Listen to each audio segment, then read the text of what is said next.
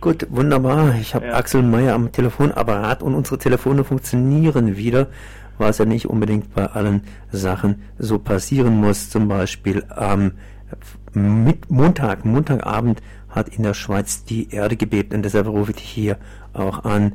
Erstmal Servus Axel. Ja, hallo, schönen Tag. Ja, was war denn in der Schweiz los?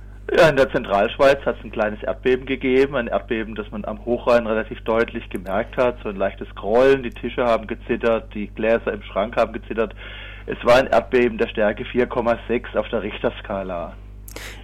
Naja, 4,6, das ist ja eigentlich fast üblich. Das letzte Mal war es, glaube ich, 4,2. Auf 4,6 ist schon relativ heftig, das steigert sich ja dann nach oben.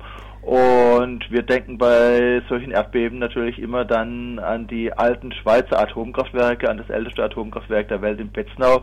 Und wir denken natürlich auch an Fessenheim.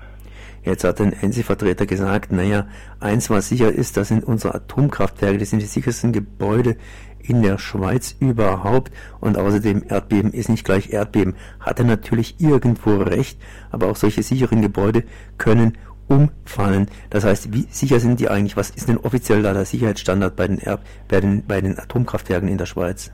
Naja, also umfallen können sie nicht, aber äh, es, es sind immer wieder Katastrophenabläufe denkbar, mit denen äh, die Planer nicht gerechnet haben. Und gerade bei der ENSI erleben wir natürlich relativ stark, wie sie versuchen, äh, die Risiken herunterzuspielen. Also ich muss sagen, äh, ich selber habe relativ lange an eine Aussage bei Fessenheim geglaubt. Und zwar hieß es ja immer, das Atomkraftwerk Fessenheim wurde so gebaut, dass es dem stärksten Beben standhält, das jemals in der Region stattgefunden hat. Das war immer die Aussage und da, vor vielen Jahrzehnten habe ich das tatsächlich gedacht, es wäre möglich, dass man das so gebaut hätte. Und man muss dazu sagen, dass im Jahr 1356 hat ein Erdbeben der Stärke 6,5 auf der Richterskala die Stadt Basel zerstört. Und jetzt hat man sich überlegt, also wie gesagt, wenn man ein neues Atomkraftwerk baut, äh, damals Fessenheim, dann baut man das so, dass es so ein Erdbeben standhalten muss. Das war immer die Aussage.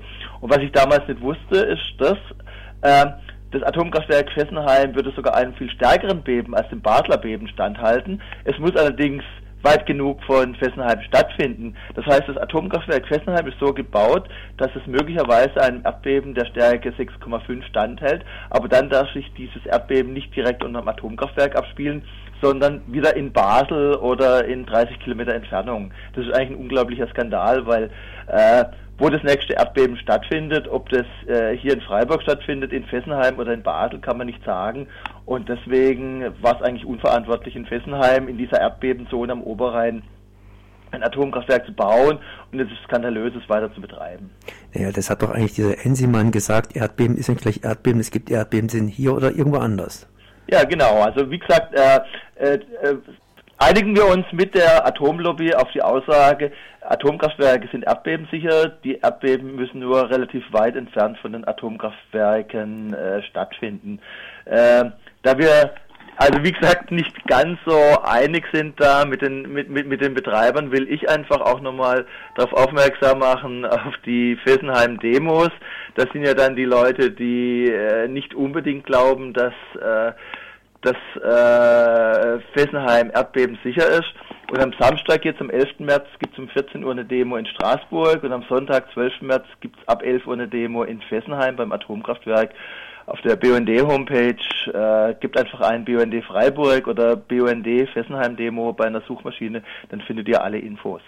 Dann sage ich mal Danke an Axel Meyer für diese Informationen. Merci. Tschüss.